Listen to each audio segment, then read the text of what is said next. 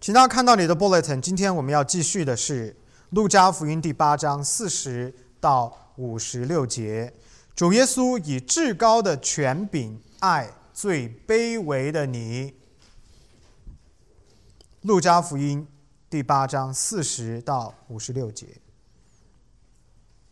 神的话如此说：耶稣回来的时候，众人迎接他，因为他们都等候他。有一个管会堂的，名叫雅鲁，来俯伏在耶稣脚前，求耶稣到他家里去，因他有一个独生女儿，约有十二岁，快要死了。耶稣去的时候，众人拥挤他。有一个女人患了十二年的血漏，在医生手里花尽了他一切养生的，并没有一人能医治好他。他来到耶稣背后，摸他的衣服穗子。血漏立即就止住了。耶稣说：“摸我的是谁？”众人都不承认。彼得和同行的人都说：“夫子，众人拥拥挤挤，紧靠着你。”耶稣说：“总有人摸我，因我觉得有能力从我身上出去。”那女人知道不能隐藏，就战战兢兢来俯伏在耶稣脚前，把摸他的缘故和怎样立即得好了，当着众人。都说出来。耶稣对他说：“女儿，你的信救了你，平平安安的去吧。”还说话的时候，有人从管会堂的家里来说：“你的女儿死了，不要劳动夫子。”耶稣听见，就对他说：“不要怕，只要信，你的女儿就必得救。”耶稣到了他的家，除了彼得、约翰、雅各和女儿的父母，不许别人同他进去。众人都为这女儿哀哭捶胸。耶稣说：“不要哭，她不是死了，而是睡着了。”他们晓得女儿已经死了，就嗤笑耶稣。耶稣拉着他的手，呼叫说：“女儿，起来吧！”她的灵魂便回来，她立刻起来了。耶稣吩咐给她东西吃。他的父母惊奇的很。耶稣吩咐他们不要把所做的事告诉人。Let's pray. 天父，求你教导我们，主耶稣基督如何以最伟大的爱爱最卑微的我们这些有罪的人。天父，求你叫我们借着你的话语，信心得以坚固，更加的感激耶稣基督为我们所摆上的。我们的祷告祈求不配奉主耶稣基督的名，阿门。今天的经文呢，其实是很容易理解的。但是呢，要写成一篇讲道，却不是那么的容易。其中有一个原因是，这一段的经文当中缠绕着两个故事。乍一看，这两个故事之间其实并没有太多的联系。然而，当圣灵进一步光照的时候，这两个故事当中的深意呢，就开始整合起来，慢慢的浮现出来。这一整段的核心要义，就是关于上帝至高的爱。也就是关于上帝权柄当中的爱，上帝的权柄指的就是他绝对的至高的主权，而他的爱指的就是他对他自己的子民最得赦免、饶恕他们罪过的心意。我们在上帝的审判以及在耶稣基督的代赎性死亡当中，同时看到神的至高权柄跟神的爱。那么，这段经文当中的两个故事，一个是血漏的女人，还有一个是死掉的女儿。这两个故事怎么样把耶稣基督至高权柄中的爱整合起来呢？为什么路加要把这两个故事写在一起呢？我们要一起透过经文来看看神是如何透过主耶稣基督以及他至高至善的爱来爱我们这些最不配、最卑微的人的。请大家看到第一点。主耶稣回到加百农第四十节到四十二节，这里说耶稣回来的时候，众人迎接他，因为他们都等候他。有一个管会堂的，名叫雅鲁，来俯伏在耶稣脚前，求耶稣到他家去，因为他有一个独生女儿，约有十二岁，快要死了。耶稣去的时候，众人拥挤他。各位。如果你记得上个礼拜我们讲了什么，你就应该记得主耶稣到了格拉森的地方，也就是加利利海的对面。在格拉森这个地方，赶出了很多附在一个人身上的邪灵，然后呢，邪灵进入到猪群，猪发了疯，冲下悬崖就死掉了。那里的人呢，非常的生气，也极其的害怕，他们不喜欢主耶稣，要求他离开。主耶稣呢，就离开了。耶稣基督离开格拉森，现在回到了加百农，也就是犹太人聚居的加利利的这个地方。有一大群的人在湖边等着他，迎接他。你们有没有觉得有点奇怪啊？为什么会有一大群的人在那地方等着迎接他呢？一定有什么事情发生了，就是在耶稣基督不在的这段时间，有大事发生。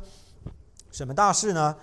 雅鲁这个人就开始出现了。他是一个在犹太人的社群当中享有名望、备受敬重的人，因为他是一个治理犹太人会堂的治理者。各位，我们要稍微的了解一下犹太人的会堂，在犹太人的历史当中，是他们的社会生活还有文化的重要组成部分，其实就是今天教会的前身。它除了是一个提供犹太人敬拜生活的场所之外，更重要的是，它将分散的犹太人都聚集在一起，或者叫凝聚在一起，形成一个独有的犹太社群。那么，犹太人的会堂的治理者，通常呢是犹太人社群的代表，也就相当于我们今天教会所称的治理长老。所以呢，他是一个受敬重的、有威望的人。这个人雅鲁遇到了一个令他非常绝望的问题，就是他的女儿十二岁的一个小女生快要死了。雅鲁他一定听说过耶稣基督之前所做的这些神机骑士，所以呢，他就焦急的在这个湖边等着耶稣基督回来，要救他的女儿。当他一看到主耶稣基督的时候，他就迎上去，俯伏在耶稣的脚前，然后祈求主耶稣能够跟他去他家里边救他自己的女儿。雅鲁在这个地方呢，其实是没有要求、没有强硬的、很高调的要求主耶稣去救他的女儿的，而是呢，他耐心等候主，并且一见到主就俯伏祈求耶稣基督的救治。我们可以想象，主耶稣在去到格拉森的这一段时间，也就是耶稣基督不在加利利的这段时间，雅鲁很有可能已经在自己的族人当中，也就是在这个犹太人的会堂里边，发出了这个代祷的请求。所以，很多他的族人、他的同乡都知道他的女儿病重，而且快要死了。这些犹太人呢，肯定也已经聚在一起为这件事情祷告。进而有许许多多的犹太人都应该听说过了雅鲁的女儿病危垂死的消息，于是，出于雅鲁的这个受敬重的地位，他是一个长老的这样的一个领袖地位，所以一大群的犹太人都陪伴着雅鲁来到湖边等候耶稣基督，所以这就解释了为什么会有一票的人等着耶稣基督在那个地方迎接他。这些人呢，都极其的渴望能够再一次的见证耶稣基督施行另一个神机骑士。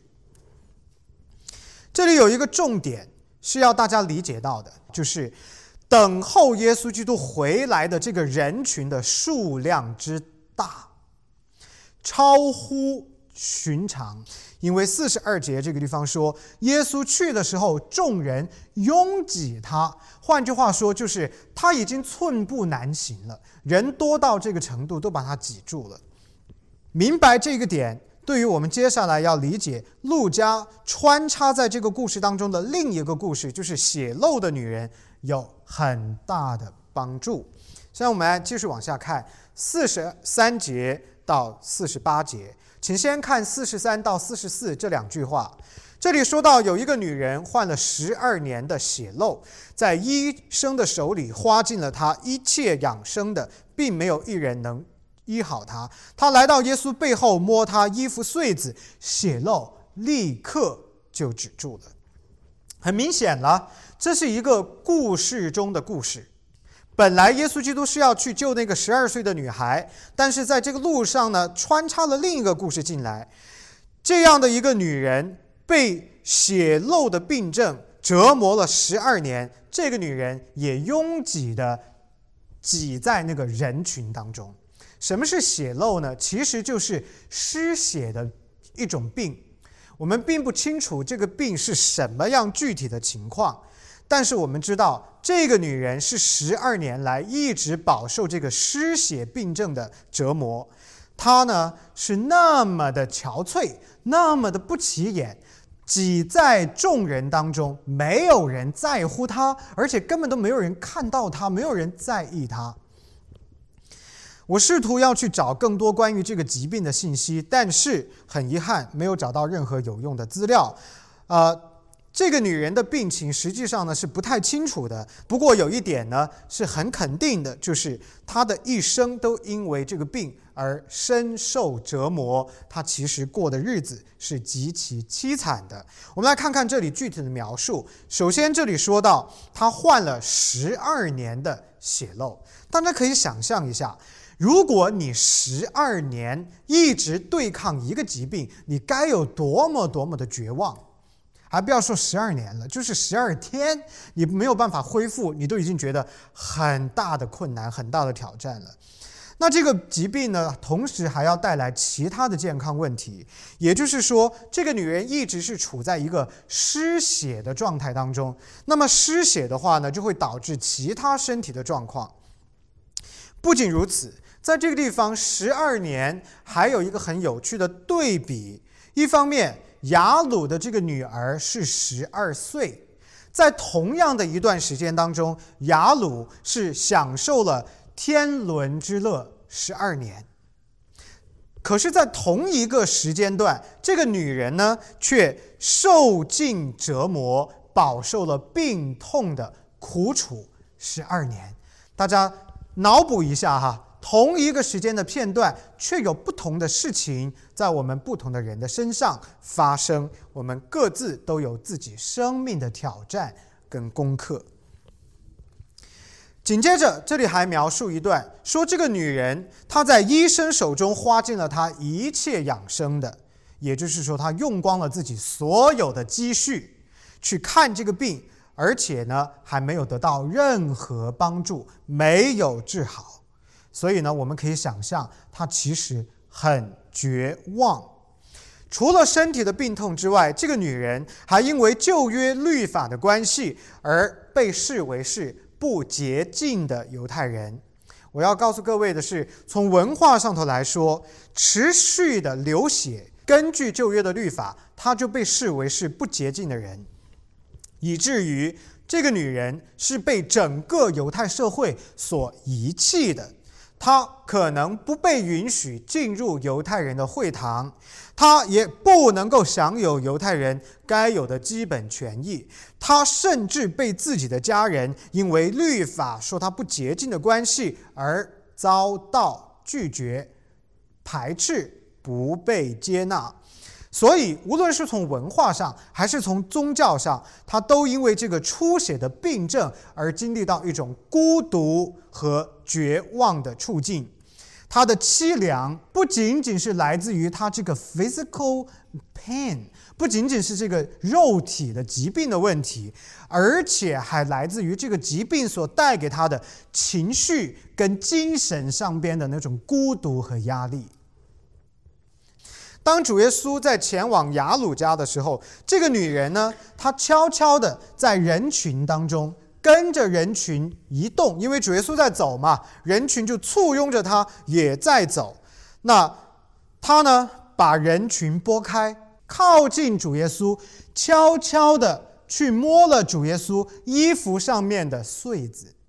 跟雅鲁不同的是，这个女人。不像雅鲁一样是这么样有勇气的来到耶稣基督的面前，直接陈明我的需要，而他呢是悄悄跟随人群，想方设法靠近主，然后悄悄的去摸他的衣角。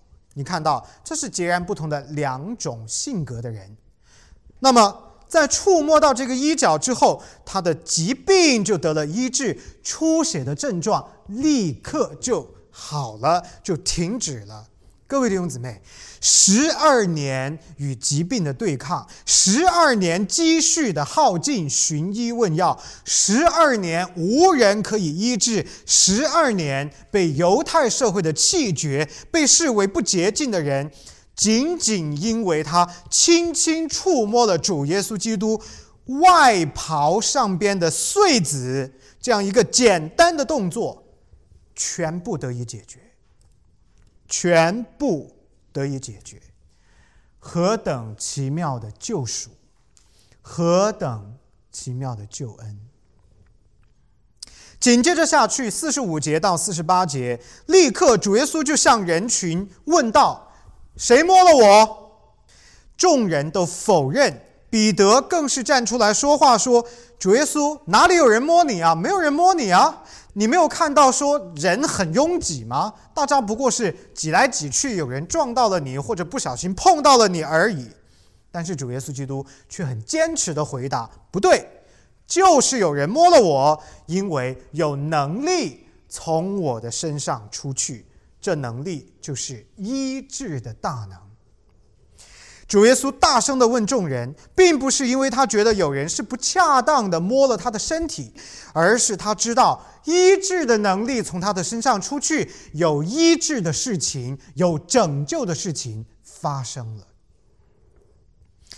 这个女人听到主耶稣这么问，她就立刻意识到躲不掉了。没有办法再躲在人群中了，所以他就战战兢兢地来到主耶稣基督的面前，俯伏在主耶稣基督的脚前，把自己为什么要去摸耶稣基督衣服穗子的原因说了出来。也就是意味着什么？各位弟兄姊妹，意味着他要在众人的面前谈他自己的疾病，也就是揭露自己的隐私。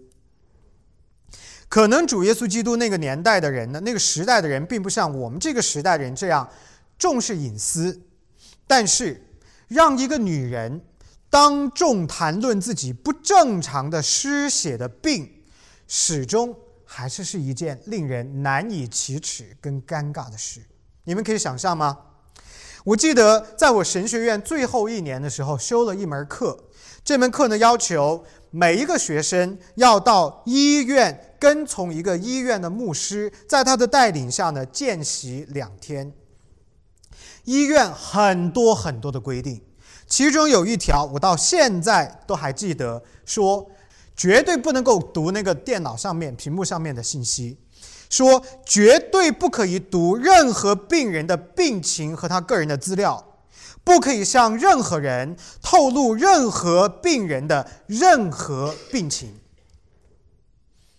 主耶稣基督那个时代，对于隐私呢，可能没有达到像我们今天这样子的一种级别，但是病情是一种非常特殊的私隐，泄露一个人的病情可能会严重的冒犯一个人的尊严，更何况当时这个女人的疾病是跟她的社会地位。文化身份、宗教生活，还有整个犹太人的社群对他的接纳绑在一起的，所以这个女人要当众做见证，是需要极大的勇气的。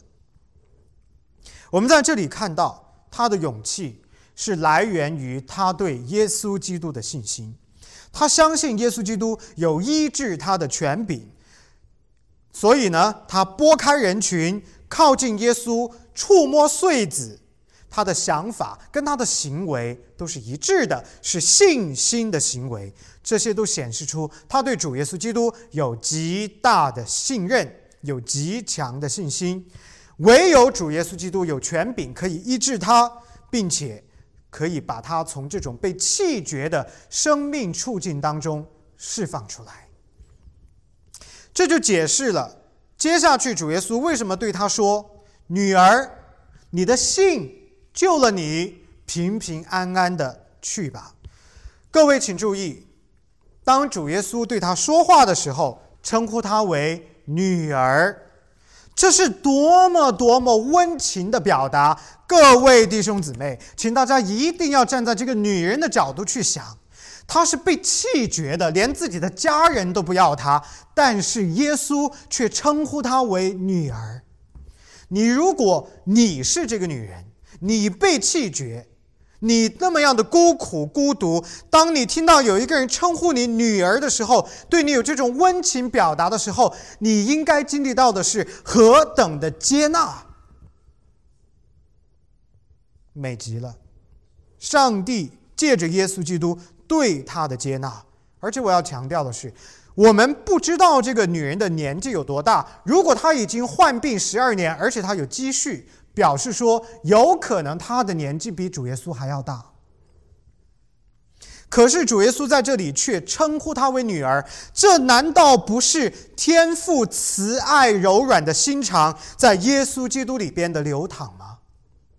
这难道不是天父借着道成肉身的话语，主耶稣基督对这个女人，对他自己的女儿最深刻的安慰和医治吗？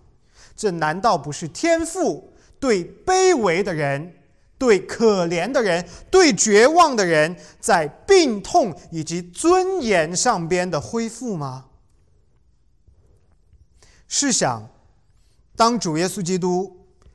称呼她为女儿的时候，我们不要只关注她肉体的疾病，我们更多的应该是要去尝试体会她内心里边经历到的那种灵里头的包容、接纳、温暖。各位弟兄姊妹，你可以经历这个东西，主要给你的就是这个东西。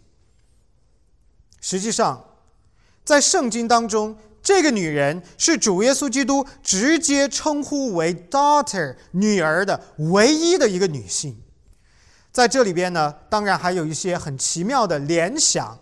什么联想呢？主耶稣基督正在赶往哪里？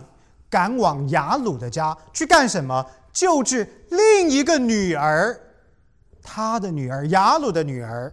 所以你看到这里边是有一些很有趣的 dynamics connections。在一起的主耶稣基督除了表达他对这个女人的接纳之外，还肯定了他的信心。他说：“你的信救了你。”通常，耶稣基督都是把信心跟得救联系在一起的。他在路加福音第五章对百夫长讲了同样的话。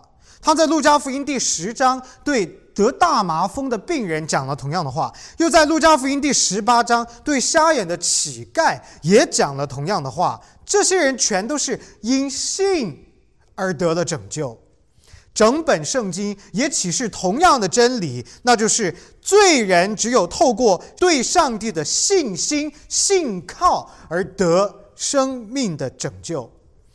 教会历史当中最为伟大的思想之一。五个唯独，我不知道你们听过没有？The five solas，其中的一个就是唯独信心，讲的是什么呢？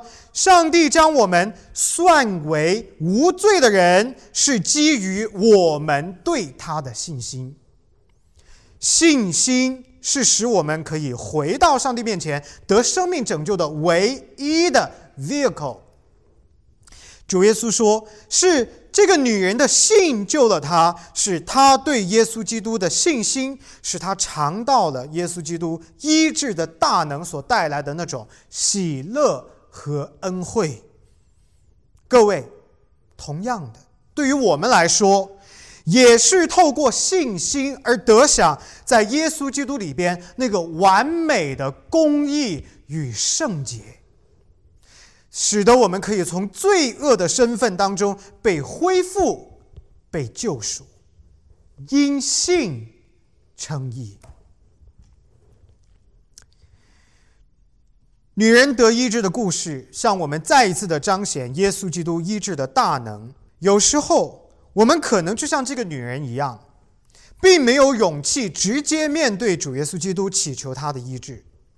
有时候，我们可能感觉到自己无足轻重，就像这个女人一样，要躲在人群当中，挤在人群当中，并没有人会特别的留意到她。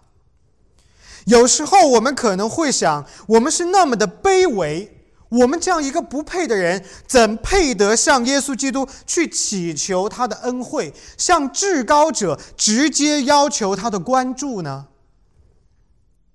各位弟兄姊妹们，以上的这些的想法，都不能够阻止耶稣基督向你施展他那毫无区别、毫无偏见的圣洁的爱。主耶稣基督爱你，主耶稣基督关心你、关注你、拯救你，尽管你在茫茫人海当中的确小的就像一颗尘埃。Yes，我们就是这么样的卑微，没有错。但是上帝却用他最伟大的爱爱我们这些最卑微的人。他不愿意放弃任何他的子民。他在人群当中救治了这样一个不起眼的女人，他也同样的要救把你脱离罪恶。所以，各位在座的弟兄姊妹，你对主耶稣基督来说是极为宝贵的，你对我们的神来说是极为重要的。当这个世界忽略你的时候，当世人对你视而不见的时候，当没有人可以了解你的需要的时候，耶稣基督爱你。请你记得，耶稣基督爱你，他用他自己的生命来爱你。不仅如此，耶稣基督救赎的大能也超越你生命当中任何的疼痛，无论是疾病。无论是关系上的纠葛，或者是对人对事的恐惧，或者是受罪的辖制的某种有罪恶的生活方式，或者是你的软弱，或者是你不满足的心，或者是你仇恨的心，或者是你扭曲的欲望，或者是你不能够自控，或者是你缺乏安全感，等等等等。不管你正在经历什么，都在耶稣基督的大能之下。都可以透过轻轻触碰耶稣基督公义的外袍，就是这么一个简单的动作，轻轻的触碰它，可以彻底的胜过。各位弟兄姊妹，请大家要披戴上耶稣基督公义的外袍，你必要得他所应许的对你罪的释放，而且你将因此不再被上帝视为有罪的人。接着往下看，四十九到五十六节，故事回到了第一个主要的线索上。主耶稣呢，继续前往雅鲁的女儿的家，要去救她。当主耶稣正在对那个女人说话的时候，雅鲁家来人了。雅鲁家来的这个人跟雅鲁说：“你的女儿已经死了，所以不用再麻烦主耶稣去跑一趟了。”不难想象。当听到这个来的人禀报这个信息的时候，雅鲁心里头是怎么想的？我们来脑补一下，雅鲁他肯定在想：主啊，主啊，我们等了你那么久，终于把你给等回来了。结果呢，你竟然在那个路上还要去医治一个人群中的人。如果你不去医治他，你不要跟他讲那么多话，那我的女儿就有足够的时间了。搞不好我的女儿就不用死了，那她就还可以得救了。现在好了，一切都晚了，她已经死了，你也不能做什么了。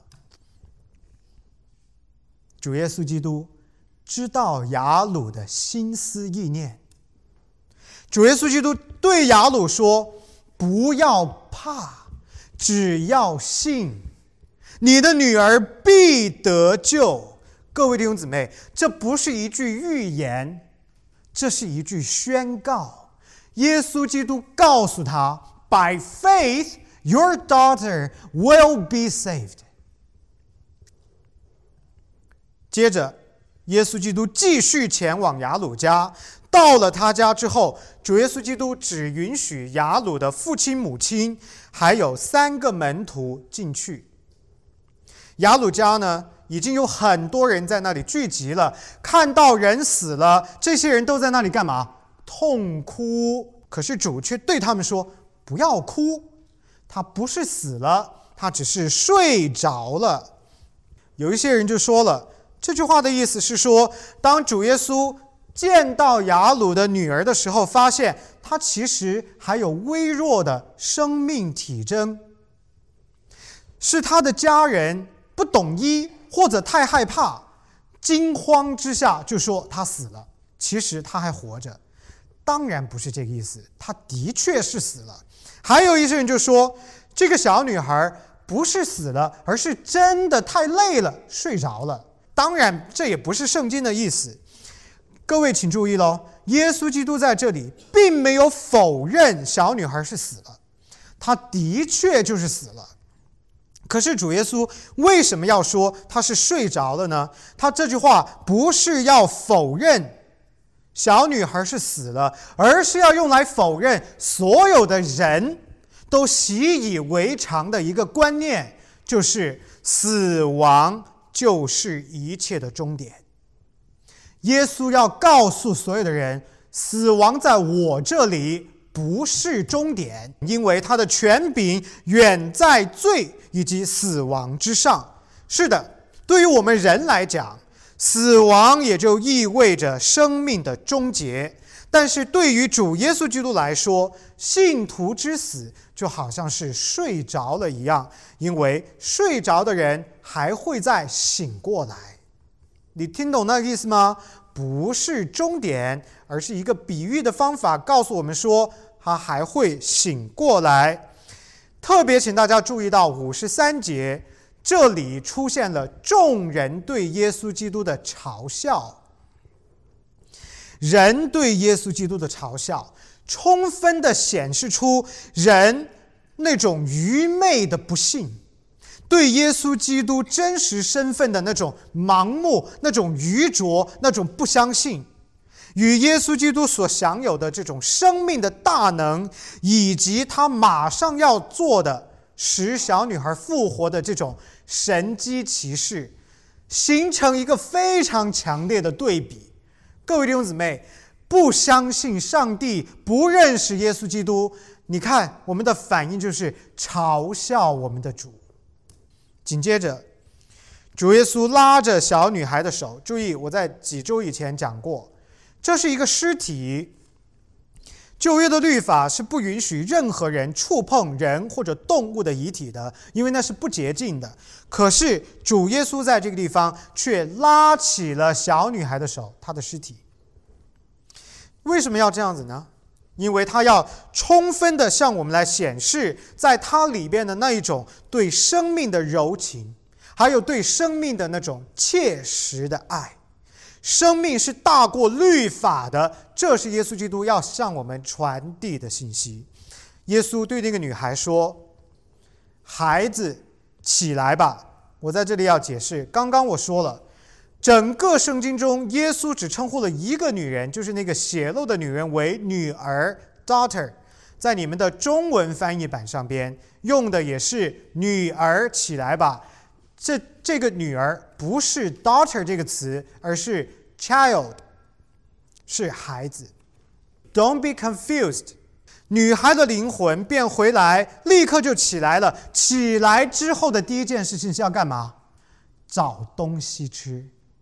各位，如果你们照顾过病人，或者你们自己得过病的话，你们就知道，一个病人开始要吃东西，那就标志着他怎么样恢复了，是不是？他身体开始康复了，同时呢，也的的确确的证明这个小女孩是完完全全的从死里复活了。亲眼见证了这一神迹的雅鲁跟他的妻子，也就是小女孩的爸爸妈妈，还有所有在场的人都极为震惊。死亡不是终点，他们眼前的这个人享有超过死亡的权柄。为什么主耶稣只允许他们这五个人进去，而且还要吩咐所有在场的人不允许他们把见到的事情告诉别人呢？因为耶稣基督知道天父的时间。还没有到，他要低调，他要遵从上帝的计划。所以圣经告诉我们，罪的代价就是死亡。死对于罪人来说，就是一种终极的限制。我们所有的问题都来自于罪，而死亡就是终极的限制。我相信在座没有哪一位是不用经历死亡的啊。但是。主耶稣基督却有胜过死亡的权柄，他是生与死的绝对掌权者，他有权柄创造生命，他也有权柄将生命从死亡中夺回。他有权柄创造、审判、舍弃，并且复活生命，连他自己也把自己归顺在他自己的权柄之下，自愿的将自己的生命为你我钉在十字架上，好使你我这些有罪的人。得享永恒荣耀以及与神同在的生命，然后呢，他又自愿的将自己的生命第三天从死亡中得回，好使我们这些信他的人，可以在荣耀复活的身体以及毫无罪污的生命当中敬拜神，享受与神同在的喜乐与应许。哥林多前书第十五章十四到二十三节，我不会读全部的，但这中间有非常重要的经文，请大家听这一段：若死人真的不复活，上帝也就没有叫基督复活了，因为死人若不复活，基督也就没有复活了。基督若没有复活，你们的信便是徒然。你们仍在罪里，就是在基督里睡了的人也灭亡了。但是，基督已经从死里复活了，成为了睡了之人出熟的果子。在亚当里，众人都死了，照样在基督里，众人都要复活。如果这个小女孩没有复活，基督就没有复活。如果基督没有复活，我们就没有拯救。这样一位复活的神，才值得我们信任。我们生命的盼望是在一位超越死亡的永生神耶和华的手中。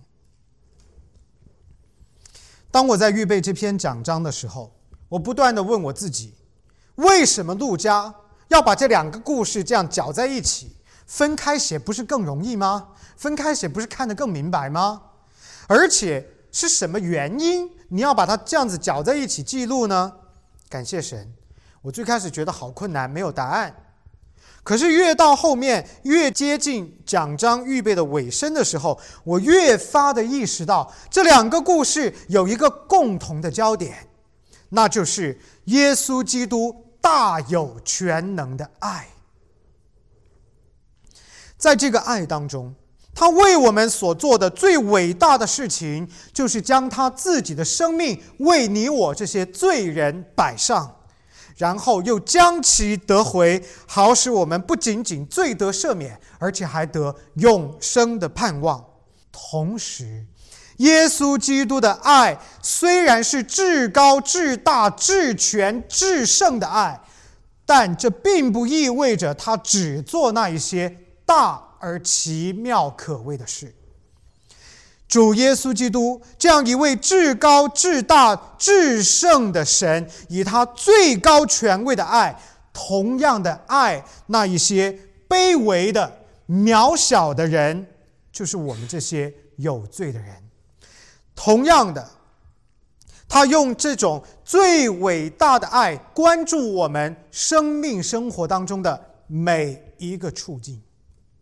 原来我发现了一件事情，我发现主耶稣基督的爱有一个完美的 spectrum 宽度，从最伟大的生命的拯救，到我们生命生活中那些最不起眼的小事，主耶稣基督都以他最无私和最权威的爱、全力的爱我们。我们的生命真是没有任何一处是在耶稣基督的爱之外的。我们当中有一些弟兄姊妹，可能是很有勇气的，很敢讲话的，很善于表达的，就像今天这个故事当中的雅鲁，他敬候主，见到主就直接冲上去，当面提出自己的要求，陈述我需要这个，我需要那个。然而，在现实生活当中，并非每个人都像雅鲁一样，甚至我们今天在座的有许多的弟兄姊妹，或许是更像那一位被病症困扰的女人，非常的柔和，非常的安静，不太有表达的勇气，很多时候会很害羞，会很内向，或者觉得自己极其的卑微跟不配。这些弟兄姊妹常常是被大家忽略的。就好比这个女人拥挤在人群当中，没有人看见她一样，没有人在乎她一样。但是各位，无论你是雅鲁，还是是那个女人，今天的经文要告诉我们：耶稣基督爱他所有的子民。耶稣基督爱你，无论你是怎样的个性，怎样的方式跟神去交互，无论你是怎样，耶稣基督在乎你。哪怕是最微弱的祷告，他也垂听；哪怕是最轻柔的触摸，他也知道。主耶稣基督爱你，各位弟兄姊妹，他以最伟大的爱爱最卑微的你。更重要的是，他对你的爱已经在十字架上表露无遗。他为你死了，他把他自己的生命给了你。我盼望你可以了解到，我在这里讲的耶稣基督为你所摆上的生命，不是一个平凡的生命，这是一个至高者的生命，它是永生神的生命，是生命的源头，是造物主的生命，是一切生命的生命。我盼望你可以了解到。他的生命是无罪的生命，是圣洁的生命，是没有斑痕、没有皱纹、完全圣洁纯净的生命。我盼望你可以了解到，他的这样的一个生命，是赐给了你我这样有罪污的人。我们是充满了各种扭曲、各种败坏、各种邪恶的欲望、想法、主张、情绪等等等等的罪人。但是主，却将他纯净无瑕疵的生命赐给了我们，为你我做了一个交换。交换什么呢？我们有罪的生命被他拿走，而他圣洁无罪的生命给了我们。这是一个生命的交换。更重要的是。在第三天，他还从死里边复活，所以我们也要跟他一样复活。我们是得了永生盼望的人，我们在他的里边有永生的盼望。主耶稣基督不仅仅交换了我们的罪，饶恕了我们的过犯，赐给了我们他完美的圣洁公义，还将圣洁、荣耀、丰盛的人生。赐给了我们，我们配吗？我们配得这份恩典吗？我们是有罪的，我们是不配的，各位弟兄姊妹。每当我想到我自己的时候，我就觉得我是不配的。我们不配得神的恩典。所以我们在活着的时候，应该好好的感恩，不要愧对他的恩典。我们要好好的彼此相爱。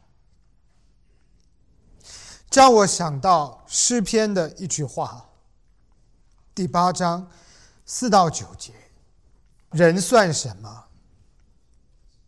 你竟顾念他；世人算什么？你竟眷顾他。”你叫他比天使微小一点，并赐他荣耀尊贵为冠冕。耶和华我们的主啊，你的名在全地何其美！我们这不配的罪人，得了尊贵荣耀的冠冕。我们得了天父的救赎。各位弟兄姊妹。我盼望你今天可以被提醒，也可以被鼓励到。我们要用一生尊崇这一位以至高全能、圣洁无瑕疵的爱爱我们的主耶稣基督。愿我们的一生都彰显他的荣耀，成为别人的祝福。Let's pray，我们一起祷告。天父，谢谢你爱我们，借着经文提醒我们，你的爱何等的奇妙伟大！你爱我们，你不仅只做那奇妙可畏的事，你也关注我们生命中最卑微、最不起眼的小事。天赋，我们这些有罪的人是不配得你的恩惠，但今天我们得着了，是一份白白的礼物。求主，你继续的加智慧力量给我们。使我们不要愧对你的恩典，使我们无愧你给我们的恩惠。愿我们一生都荣耀你，一生都敬拜你，一生都感激你。我们这样的祷告祈求，是奉我主耶稣基督得胜的圣名。阿门。